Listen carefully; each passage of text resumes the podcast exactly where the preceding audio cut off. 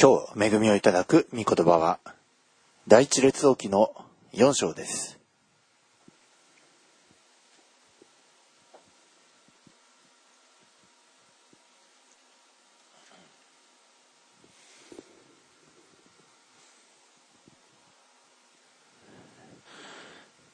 第一列王記4章1節から34節はじめに一節をお読みいたします。こうしてソロモン王は全イスラエルの王となった。アーメン。では一言お祈りいたします。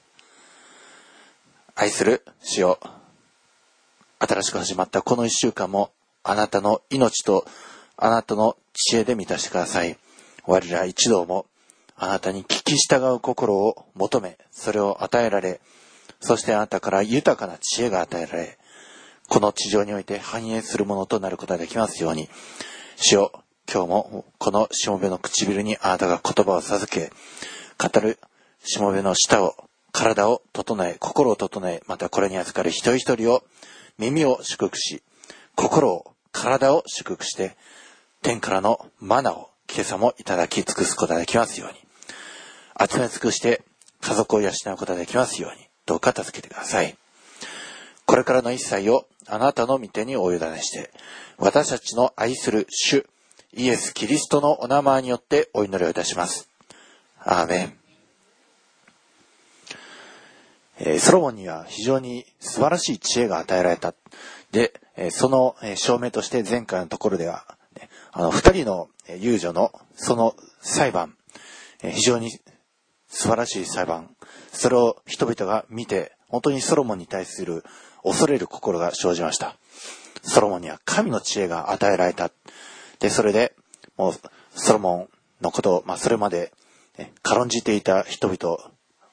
も、もうそれで軽んじることができなく、恐れるようになって、そして、いよいよソロモンのその繁栄が、えーまあ、ソロモンのこの王国の、ね安定が訪れます。こうしてソロモン王は全イスラエルの王となった。え非常に、えーもう敵が全ていなくなったような、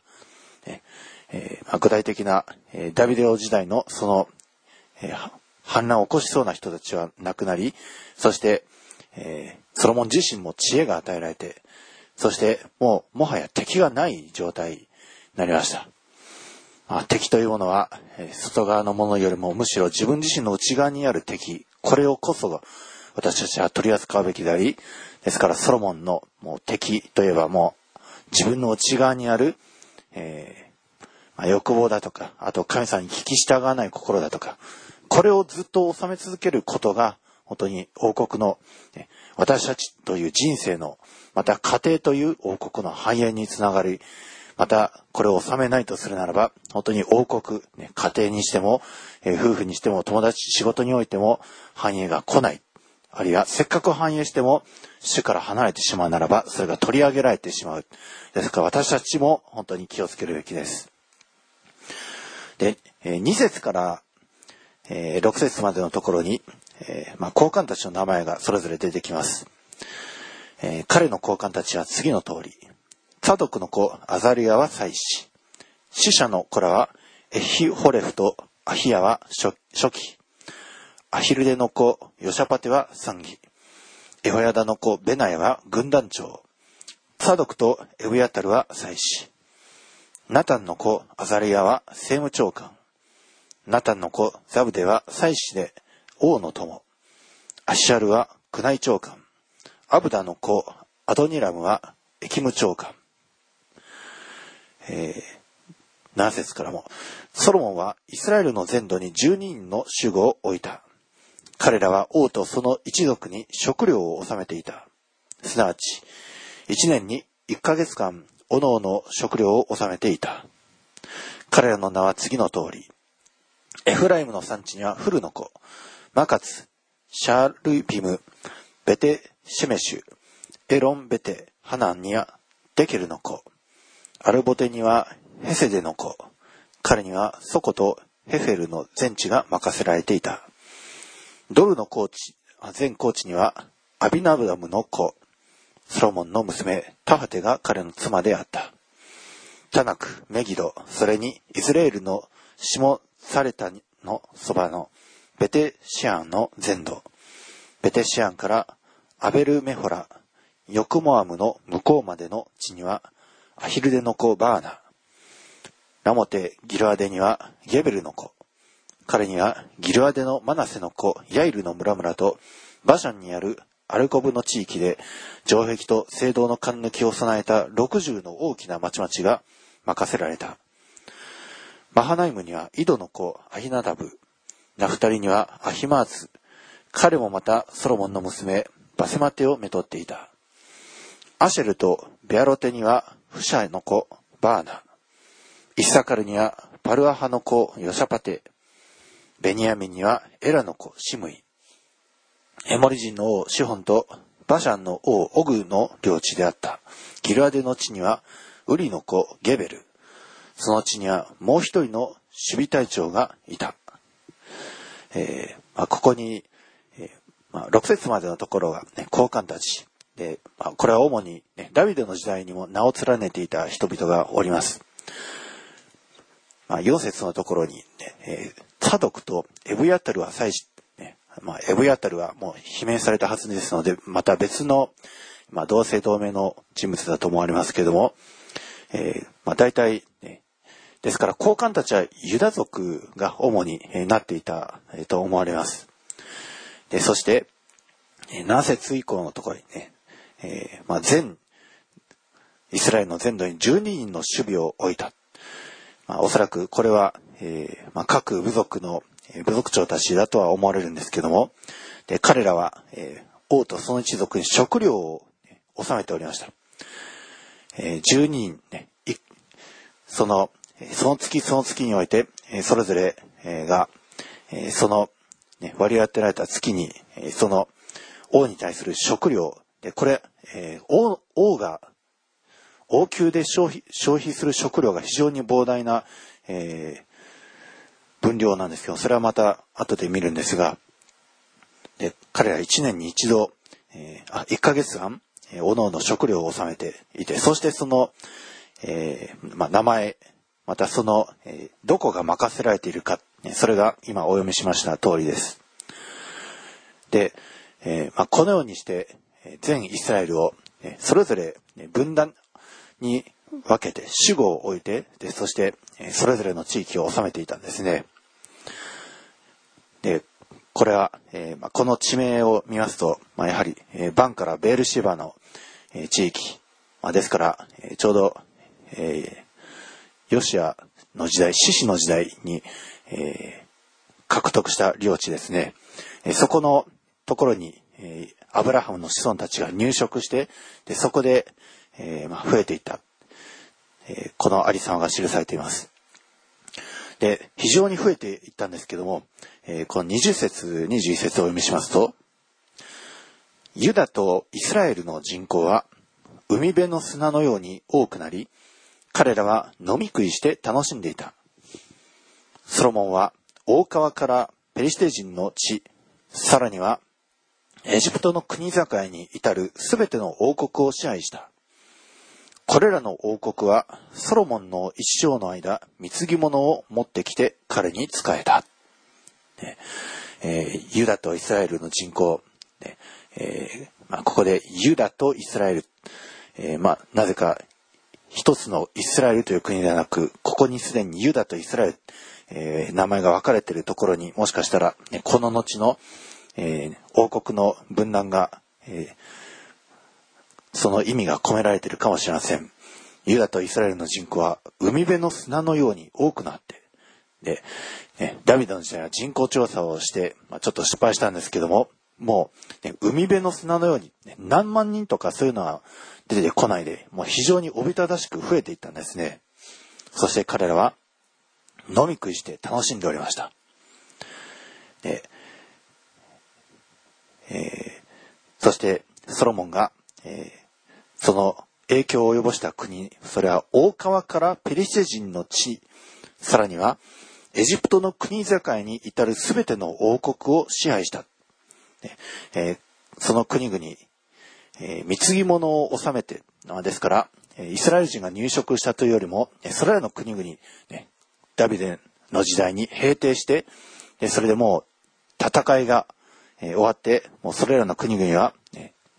武器でもって反抗することはもう、ね、ダビデの時代にやめて、貢ぎ物を収めて、そして、そのイスラエル、ユダの国の支配下で、まあ、それぞれの国も繁栄していく。まあ、そういう形ですね。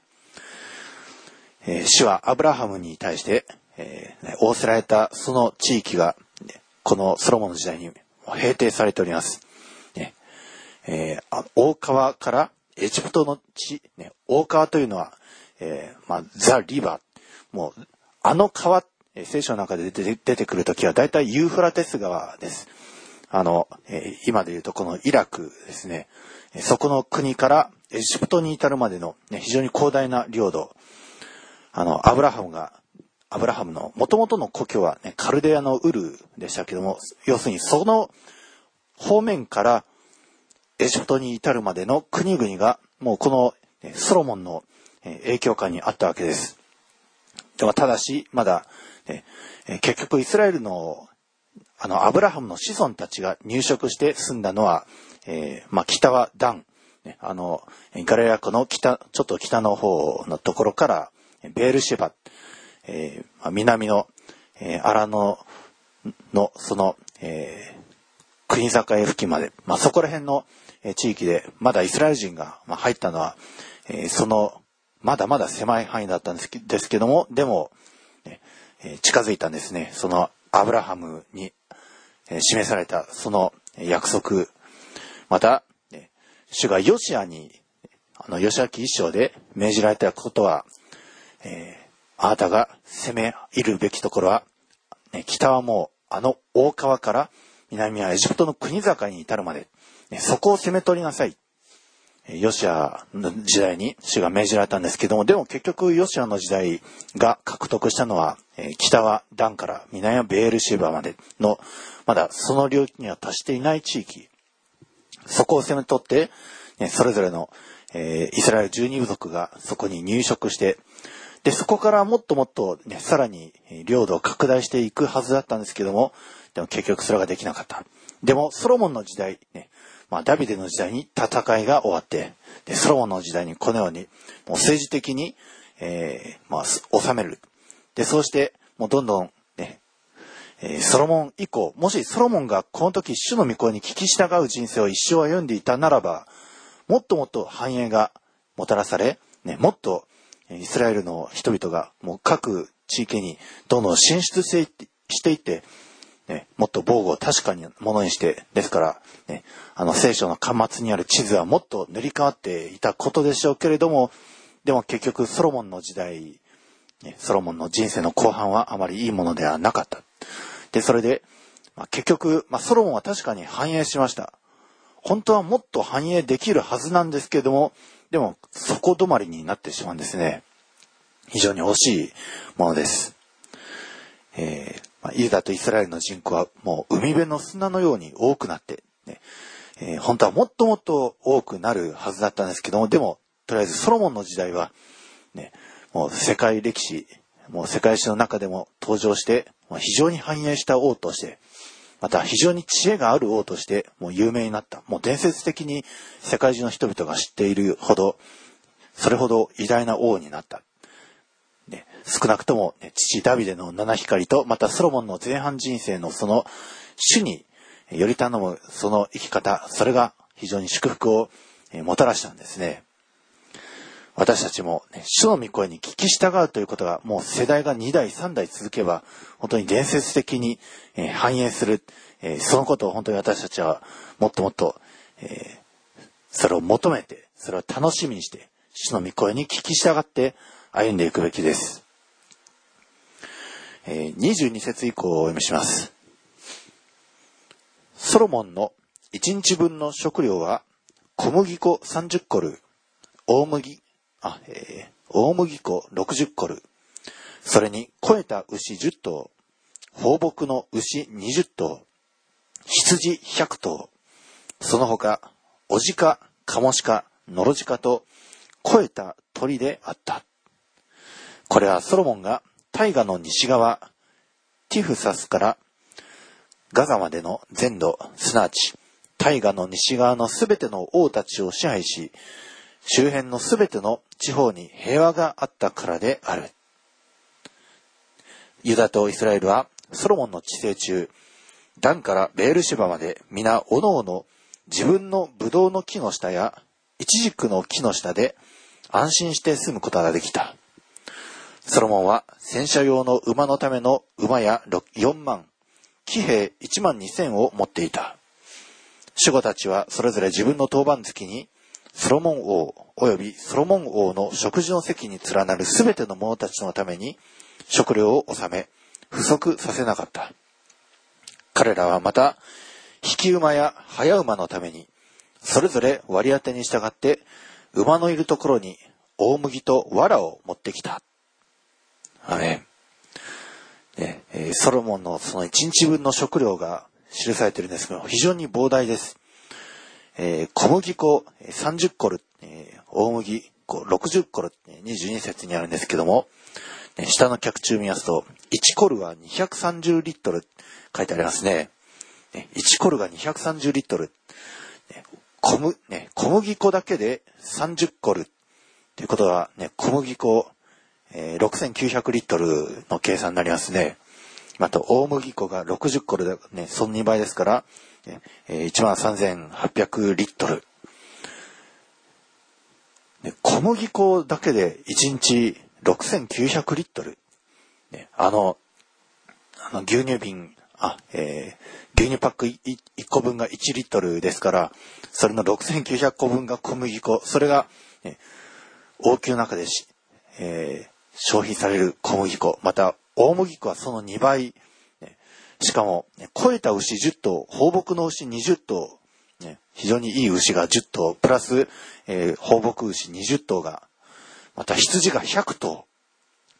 その、おじかかもしかのろじか超えた鳥、それらがソロモン王宮で1日に、えー、1日分の食料です。ソロモンの1日分の食料は書いてあります。まあもちろんソロモン自身、ね、一人でそんなにたくさん、え、食べきれるわけではありませんので、きっとソロモンの王宮の中で、え、彼の、え部下たちや、またそばめ、え、またね、え妻たち、え、ですからもう毎日がすごい、ものすごいごちそうの宴会、え、騒ぎだったんでしょうね。まあ、騒ぎと言いますか。え、でも、ね、ソロモンが、えー、まあ、これだけ、まあ、浪費家であったということ以前に、えー、非常に王国が繁栄して、もう、ね、何しろここは父と蜜の流れる土地です。主がの御声に聞き従って歩むならば、ね、もうこれだけの贅沢三昧の産物を生み出すような、そういう非常に超えた土地、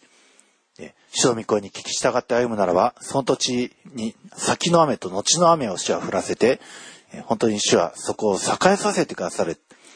ですから、これだけの産物が取れて、もう王王宮に収めるだけでもこれだけの分量が、まあきっと主が与えてくださったんでしょうね。もし、ね、主の御声に聞き従わないで、もう毎日が、もう意味嫌うべき宴会騒ぎで、それでもう、こういう毎日が、えー、主治肉林状態だ、ねえ、だったらただ単なるもう重税を人々に納めさせて、そして取り立てる、ね、そういう、えー、まあ、暴君に過ぎないんですけども、でも、主の御声に聞き従って、主が与えてくださる知恵に従って、歩むなら、の知恵も祝福され、また、こういう食料や経済も祝福され、また、死死孫々も祝福されるんですけども、ですから、本当に私たちは、主の御声に聞き従って歩むべきです。ソロモンに与えられたのは、そういう経済的な、また物質的な繁栄ばかりではありません。29節から、神はソロモンに非常に豊かな知恵と英知と海辺の砂浜のように広い心と与えられた。それでソロモンの知恵は、東のすべての人々の知恵と、エジプト人のすべての知恵とに勝っていた。彼はすべての人、すなわち、エズラ夫人エタンや、ヘマンや、カルコルや、マホルの子ダルダよりも知恵があった。それで彼の名声は周辺のすべての国々に広がった。彼は三千の信玄を語り、彼の歌は一千五百首もあった。彼はレバノンの杉の木から石垣に生えるヒソプに至るまでの草木について語り、獣や鳥や這う者や魚についても語った。ソロモンの知恵を聞くために、すべての国の人々や彼の知恵の噂を聞いた国のすべての王たちがやってきた。アメン。ソロモンにはね、物質的な繁栄ばかりでなく、彼自身に知恵が与えられました。ね、王として、治める者として必要なたしなみが知恵です。彼は、豊かな、非常に豊かな知恵と英知と、また、そればかりでなく、海辺の砂浜のように広い心が、非常に広い心が与えられた。王として、もう本当に、心が広い、それは重要です。本当に私たちも広い心が与えられ、知恵が与えられ、英知が与えられる、えそれを求める必要があります。そしてね、このソロモンに主から与えられた知恵、それは、え各国の人々を驚かせ、ねえ31節に、まあ、いろいろな知恵者たちの名前が出てくるんですけども、それらすべてよりも優れた知恵が与えられた。えー、彼には3000の信玄を語り、彼の歌は1500首もあった。信玄は、えー、大体合計すると、まあ、900節ぐらいの、まあ、信玄があるんですけども、ですから3000、ですから信玄に記されているものは、その、ね、3分の1以下なんでしょうね。ソロモンはもっと信玄を語り、また、彼の歌、聖書にはソロモンの歌といえば、画家賞ですね。ソング・オブ・ソロモン。ソング・オブ・ソングス。ですから、画家書がそのソロモンが記した歌の中で、ね、最も優れた歌だったのでしょう。えー、そのように、ね、心、ね、知恵、文学、信玄、ね、ですから彼自身道徳を語り、また、えー、歌、ね、そういう文化的な面においても、えー、心が豊かにされ、そればかりでなく、ね、レバノン杉から石垣に入るヒソプに、ね、苔に至るまで、草木について、もうですからね、自然、えー、学者でもあったわけですね。また、獣、鳥、這うもの、魚に至るまで、ね、動物の学者でもあったわけです。そして、ね、ソロモンの知恵を聞くために、すべての国の人々が彼の知恵を、ね、聞きにやってきたわけです。もうですからソロモンいろいろな方面におけるエキスパートに、ね、学者として、えー、知恵者として、文学者として、また、ねえー、信玄を編纂する者として、ね、有能な裁判官、裁判官、ね、として、政治家として、もう本当に神様が豊かな知恵と広い心と与えられた。ですからソロモンのその与えられたものは非常に莫大なものです。主はここまで与えてくださるのかって思うほど、ソロモンは繁栄する、その基盤が整えられておりました。IQ もかなり高かったでしょうね。えー、そして、本当に広い心を持っていた。ですから、えー、本当に彼には素晴らしいものが与えられていたんですけども、でも、結局、人が、大事、人にとって大事なのは、神様に聞き従う心ですね。神様を恐れ敬う心。これがなければ何にもないんです。伝道者の書のね、公開説教を皆さん、えー、聞いた方は、ね、彼らの人生は本当に虚しい虚しいしかない。ね、こんなにもたくさん与えられているにもかかわらず、彼の心が虚しくなってしまったのは、彼が主を恐れ敬う心を、ね、それをキープしなかったからですね。確かに栄光と富が与えられた。知恵が与えられた。でもそれ、与えられたとしても、ね、IQ がいくら高いとしても、主に聞き従う心がなければ、もう虚しいんです、人生。いかに全世界の富が与えられようとも、ね、もし誠の命を損じてしまうならば、一体それが何になるでしょうかイエスさんおっしゃいました。結局のところ私たちが求めるべきは、主に聞き従う心。ソロモンは最初それを求めました。それを求めたから与えられた知恵です。ね、主に聞く心、ね、シャマーする心。それを、ね、彼が求めたから知恵が与えられたんであって、ね、知恵が与えられたらシャマーする心を持とうではないんですね。ソロモンは、えー、シャマーする心、それを、ね、前半はキープし続けました。で、それで、こんなにもね、領土も広くされ、人口も海辺の砂のように多くされ、また王国、ね、王宮の中で一日消費するその食料だけ見ても、もこんなにもとんでもない分量を、え消費する。もうまさしく死が父と蜜の流れる土地。ね、あなたはそこで繁栄しよう。ね、あの、使命記の28章冒頭でちょっとだけお読みしたんですけども、ここもシャワーする心が大事だということがわかります。真っ先にね、この新明記28章、祝福と呪いの、えー、その言葉が記されているんですけども、祝福については、14節まで、ね、15節以降60何節かまでは呪いの言葉が記されている。じゃあ、その祝福と呪いのその分かれ目は一体どこにあるのか。シャマーする心。聞き従う心です。締め記の28章1節からもう一度お読みしますと、もしあなたがあなたの神、主の御声によく聞き従い、私が今日あなたに命じる主のすべての命令を守り行うなら、あなたの神、主は地のすべての国々の上にあなたを高く上げられよう。ね、これ、モーセが言った言葉です。すべての人に当てはまります。ソロモンにも当てはまり、また私たちにも当てはまるものです。あなたがあなたの神、主の御声に聞き従うので、ね、もう本当に聞き従いっていう言葉が非常に重要だとわかります。あなたの神、主の御声に聞き従うので、次のすべての祝福があなたに望み、あなたは祝福される。あなたは町にあっても祝福され、野にあっても祝福される。あなたの身から生まれるものも、地の産物も、家畜の産むもの、群れのうちの子牛も、群れのうちの雌羊も祝福される。あなたの籠も、子根鉢も祝福される。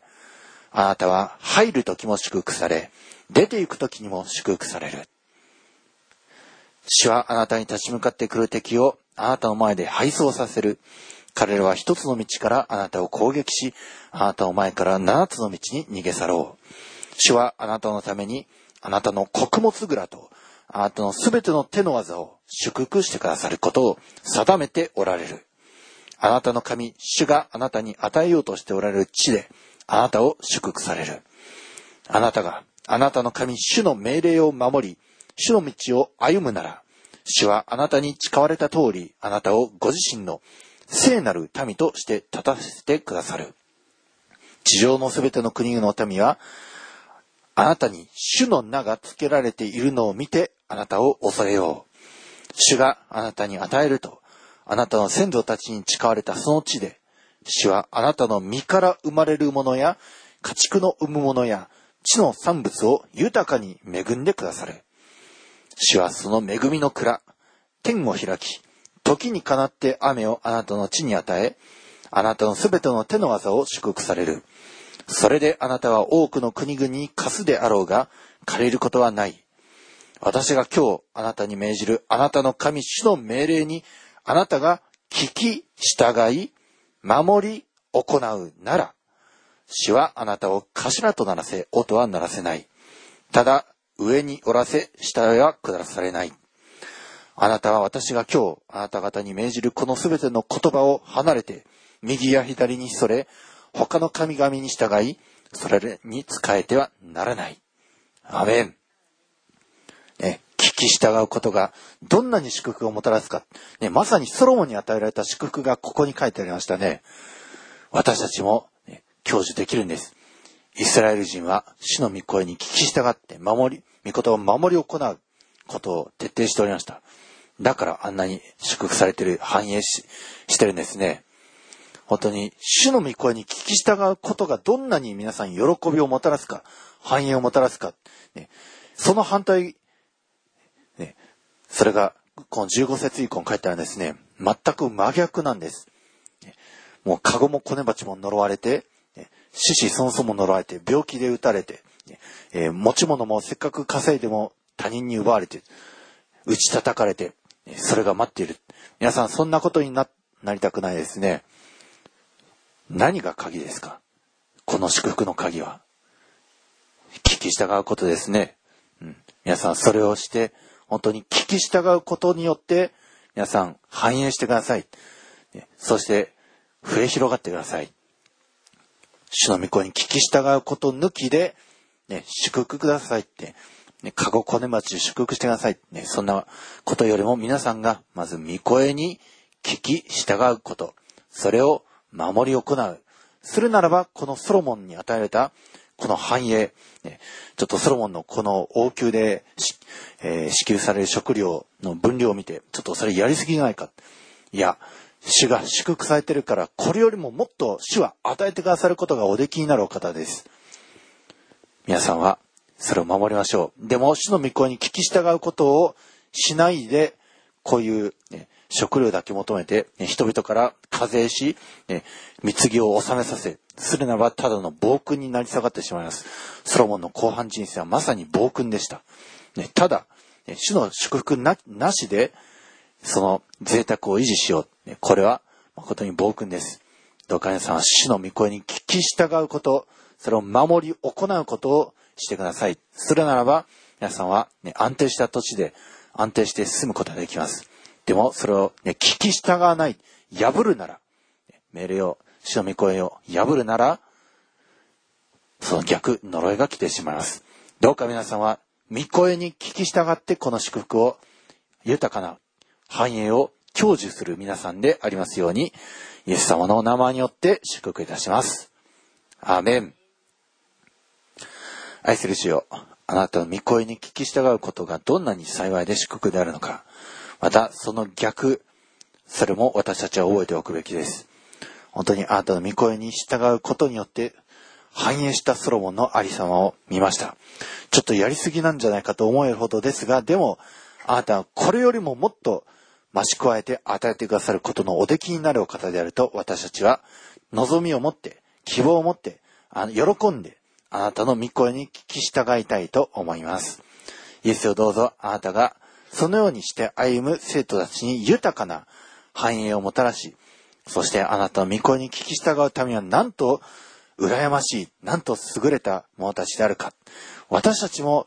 主の御声に聞き従おうと、その死を先頭に立つことができる私たち一同でありますように、どうか助けてください。そして、御声に聞き従わないこと、本当に心がどちらに向くか、右に向くか左に向くか、主に向くか、それ以外に向けるか。それが祝福と呪いの分かれ目です。どうか私たちが生涯安定して、そして死死孫孫に本当に素晴らしい祝福を受け継がせることができる私たち一同でありますように、どうか我らの信仰生活を日々守り、そしてあなたの御声に聞き従わせてください。そしてその繁栄を失うことなく我ら一同、あなたの見舞いに、あなたに喜ばれる歩みができますようにどうか助けてください。今日いただきましたこの恵みの御言葉に感謝して、私たちの愛する主、イエス・キリストのお名前によって祝福してお祈りいたします。アーメン。ハレルヤ愛する天皇と様、あなたの皆を褒めたたえ感謝いたします。今日も主よ、ソロモンがイスラエルの王についてから、ソロモン自身が主からいただいたその聡明な心によって、人の営み、物の営み、ことの営みがよく分かって、それを主からいただいた、その随なる、その知恵を持って治めたことによって、非常に尊敬される王様になり、非常に人々の学ぶどころが多い王様になり、まだ人々がその知恵のゆえに、ソロモンを恐れ敬うしかない、その大いについていることを私たちは見ました。主よ、私たちにも、このソロモンのように、主よ、あなたが聡明な心を与えてください。その聡明な心があってこそ、私たちは人を見た時に人が分かり、物を見た時に物が分かり、ことを聞いた時にことの真実が分かるからです。主よ、私たちにこの聡明な心を与えてください。